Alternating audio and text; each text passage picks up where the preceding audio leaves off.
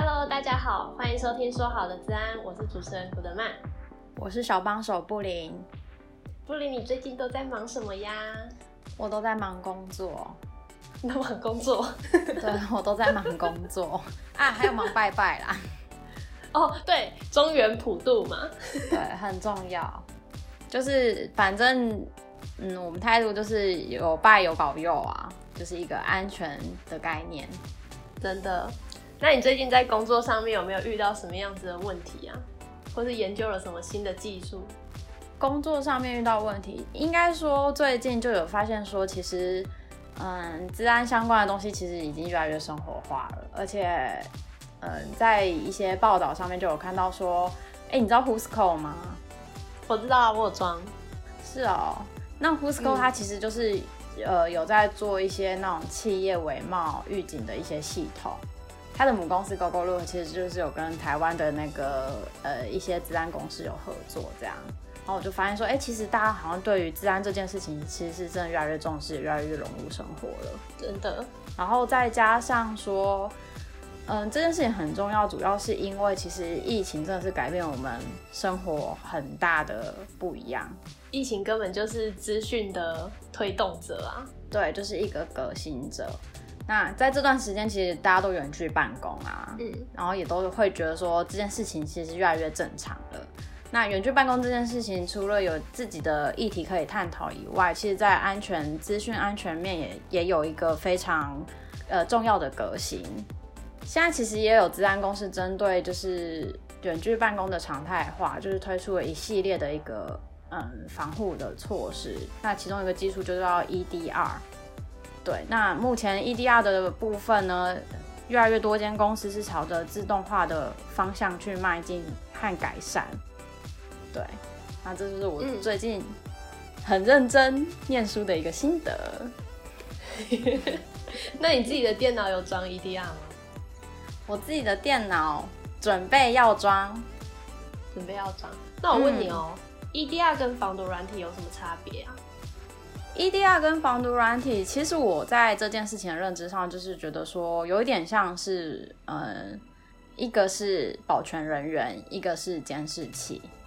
嗯，那对我来说，防毒软体比较像是保全人员，就有点像是说，防毒软体的工作就是在于，就像保全人员手上拿了一个名单，那上面的一些名单就是有有告诉你说哪一些人、哪一些人、哪一些人不能进到这个家里来。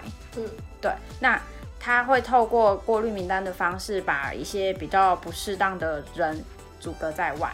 嗯嗯嗯，对。那 EDR 的工作就有点像是监视器，它录下就是在这一个门口发生的一切，然后当有一些可疑的人士出现的时候，就是会采取一些相对的回应措施。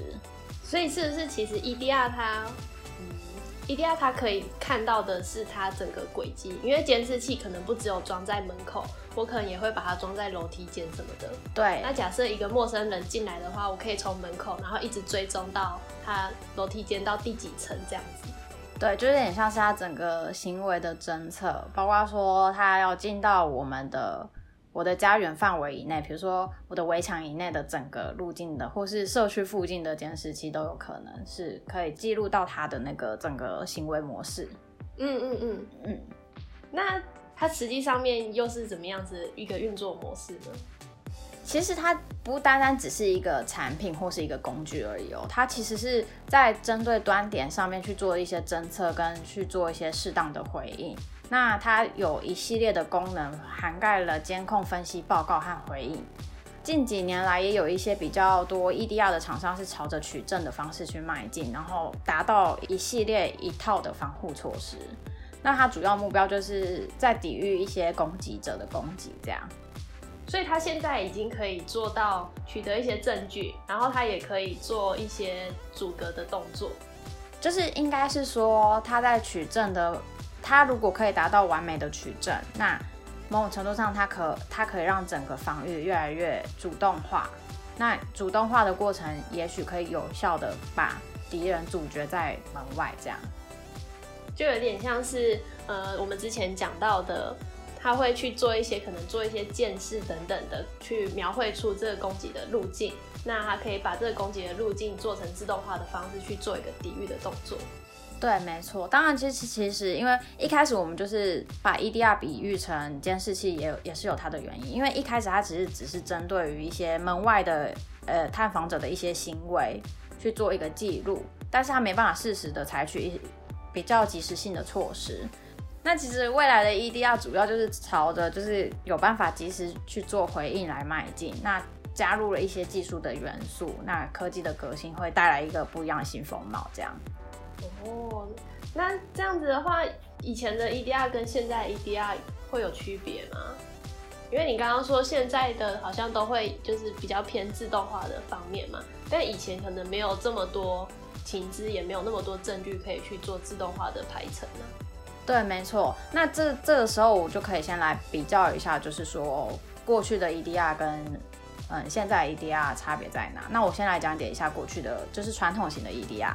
其实传统型 EDR 它主要是以防御威胁为出发点，所以在一些嗯侦测跟回应上面可能是稍显薄弱，所以它没办法做到很好的就是威胁的一些溯源，就是对他来说这件事情是困难的，因为它不具有及时性。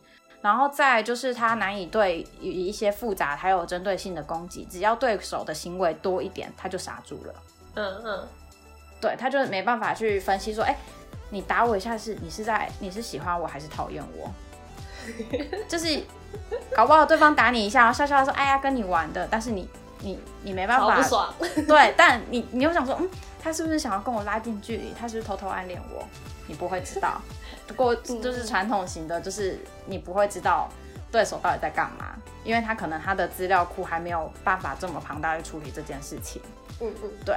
然后再来就是他对于事件的处理。的周期是很漫长的，这就是回归到就是传统，刚刚有讲到，就是其实也是因为过于漫长，所以他没办法做到及时的回应跟处理，导致威胁产生时会就是很容易进一步扩大，或是一些嗯比较嗯巨大的一些影响这样。然后再来就是它其实侦测数量是很少，而且太慢。然后当电脑真的遭受到攻击时，嗯，你才侦测到并且阻止。的时候，其实已经是来不及了，就有点像是你已经、嗯、你家已经遭小偷了，然后这时候你的警报才就是你安装的保全才响，你说你会不会生气？哦、会不会很生气？太雷了吧，气死了！我东西被偷走，才在那里挨。对，然后这时候保全人员还要再跟你确认说，打电话跟你确认说，你们刚刚是不是有外物入侵？气死，直接气死！修养，不能骂脏话。好，我忍住了。好，过去的 EDR 它其实在端点防护产生的警报都是独立的，没有办法让人家就是呃整个事件去做一些串接。这有点像是说，好，假设说我家很大，东西南北都有一个门，那呃在北门有一个呃发生了一个警报，它响了，但它对他来说它只是独立的，嗯，它声音虽然放出来了，但是我家大到东西南都听不到。哦，这样子我在其他门口的警卫就没有办法来支援了。对，没错，没错，没错，这就是传统传统 EDR，就是可能比较没有这么好有好的地方，就是它的它比较不足的地方啦。那现在的 EDR 是不是这些东西都已经有被改善了呢？嗯，其实刚刚讲的那些点都主要是在嫌 EDR 太笨。嗯，那太笨的这件事情，我们就是要让它变聪明一点。那其实，在聪明，为了要让它变得聪明一点，或是更嗯。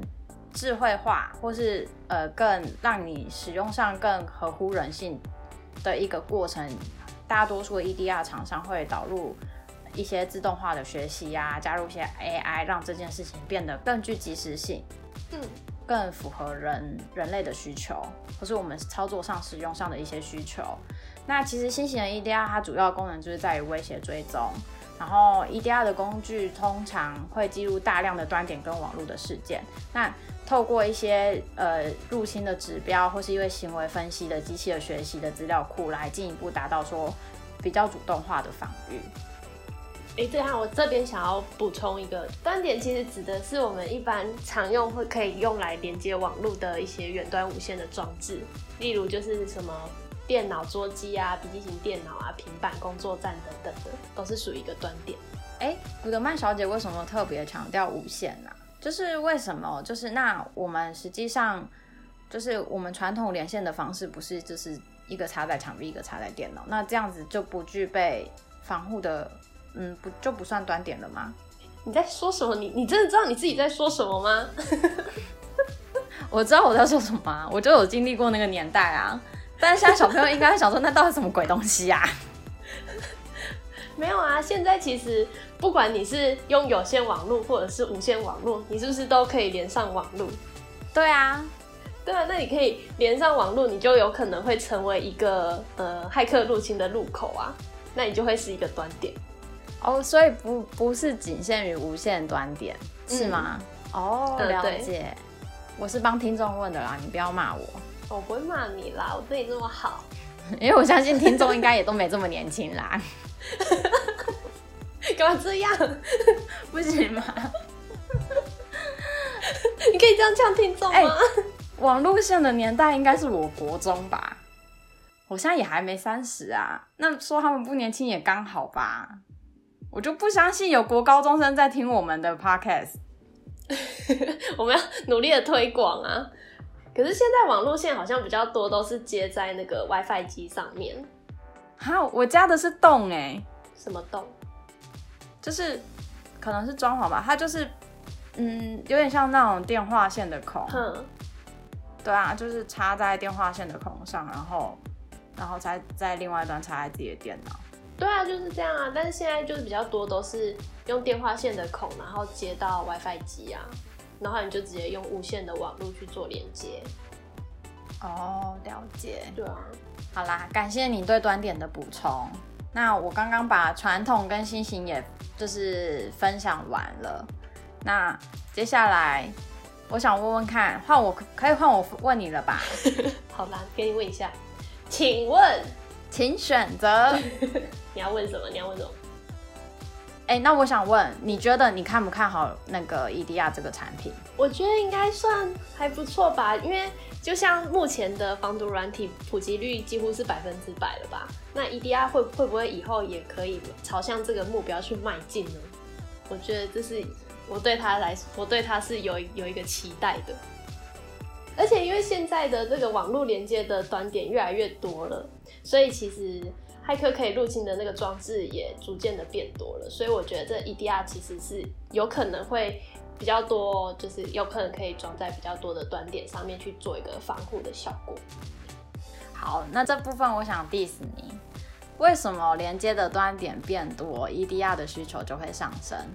应该说，我想问的是，为什么端点变多，那然后骇客就会看到更多的威胁，就是可以更多的入侵点。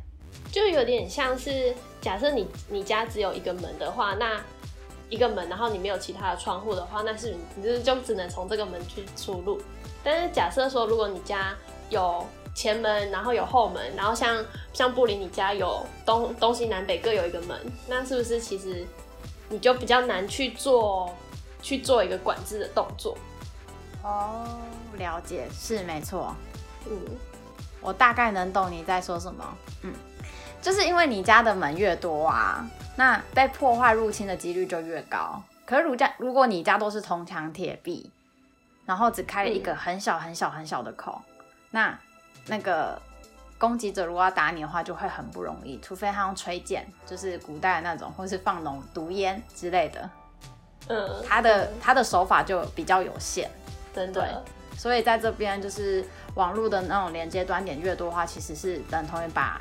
嗯，风险暴露在外的程度就越高。嗯，那你觉得呢？我觉得我其实也是，其实基本上你的论调我是非常支持的。但是其实我在查找资料上面就有看到有一个嗯蛮有名的分析师，对于 EDR 这一块呢，他是高喊着说哦，EDR 已死。可是非常怪异的，非常怪异的事情就是。为什么会这样讲？为什么？因为我们近几年的观察，其实看到的都是不断推陈出新的 EDR 的相关产品。难道是说这个分析师他脑袋被撞到吗？你都说人家是专专业的，你还这样 diss 人家？但我想要表达的是，就是我抱持着怀疑的精神，可是我会同时去查找资料来佐证这件事情啊。那我查了一些资料之后呢，才发现说，其实他想表达并不是说 EDR 这个产品不够优秀，或是嗯不够与时俱进，所以会被淘汰，并不是。他想要讲的是，因为 EDR 它其实同时纳入了一些不一样的技术，像我们刚刚前面有讲的 AI 啊，或是什么的，就是加强它在回应以及侦测上面的智能的程度。然后有衍生了一个词叫做 XDR，嗯，听起来很厉害。对，没错。那这个这个词它主要就是在强调说端点的事件的分析，然后也同时也结合网络的流量过滤和一些威胁情资的统整。嗯，对。那其实 EDR 本身的精神其实是我觉得已经有被发挥到淋漓尽致，然后嗯，中整呃我们目前国内产业的一些 EDR 的产品。有些部分是在指呃，在防御这一块加强整合，比如说 EDR 结合了防毒软体，对，嗯，就有点像是有监视录影器，然后有有保全。保全人员，对，然后有一些公司他们是强化智慧学习这一块，是强调后端的行为分析，然后嗯，把它规划成一个有点像是学习的一个模式之后，可以达到一个及时上的回应。事件的处理跟及时的回应，嗯，那有些公司它是强调后端人员分析的能力，如果你分析的越精准，那你早期预警的几率就越高。讲了那么多，我们总是要给观众一些回应嘛，就是你要怎么挑选 EDR，就是其实我觉得还是老话一句，你应该要先了解自己，你要先自我审视，你要先了解你自己的场域的一些属性，确保说威胁的。呃，状况能够更精准的适配到它，呃，它的相关的环境。嗯，对，然后再来就是你要了解说，你目前你场域内的治安层级是落在哪里，包括说你已经购买了哪些治安产品。对。嗯如果你越清楚，其实可以让你嗯，治安的环境是防御上可以做得更完善。嗯嗯嗯。第二部分的话，你就是要严选嗯你的厂商。首先，因为你刚刚已经确认你的自己的需求，所以在挑选厂商上，所以就其实是会更加清楚，也是更加快速的。那你要就是要非常确定说产品的整合方向是跟你的需求是有一致的。嗯。那刚刚也有介绍了一下，就是各家厂商可能。嗯，整合的面向是不一样的，那也要多做一些功课，然后进一步的了解，这样。哇，谢谢今天布林帮我们分享的这个 EDR，也让大家知道说有关于 EDR 应该要如何去进行挑去做挑选。啊，好累哦，下次可以换你吗？别抱怨好不好？我不是抱怨，哎、欸，不然我们再。改天再请一个治安大师来讲解一下，真的整个治安的那个概况。好啊，你觉得如何？听众有兴趣吗？嗯，应该应该可以吧。我们因为我们现在讲的都是属于单一的产品面向，那我觉得我们还是需要有一个就是纵览的模式来去看，我们真到底需要的是哪几样的自然产品？对，打造一个资安战舰有没有。真的，哎，那如果观众们有想就是期待可以听到什么样子的自然产品介绍啊，或者是想要了解哪一个部分的话，都欢迎留言给我们哦。我们会有后台的精灵帮我们查找资料，再录一个不专业的，就是说好的资案呢。好啦，如果喜欢我们的节目啊，欢迎订阅我们，那以及分享我们的频道给你想要知道这些东西的朋友们。那我们这期节目聊到这边，我们下次见，拜拜，拜拜。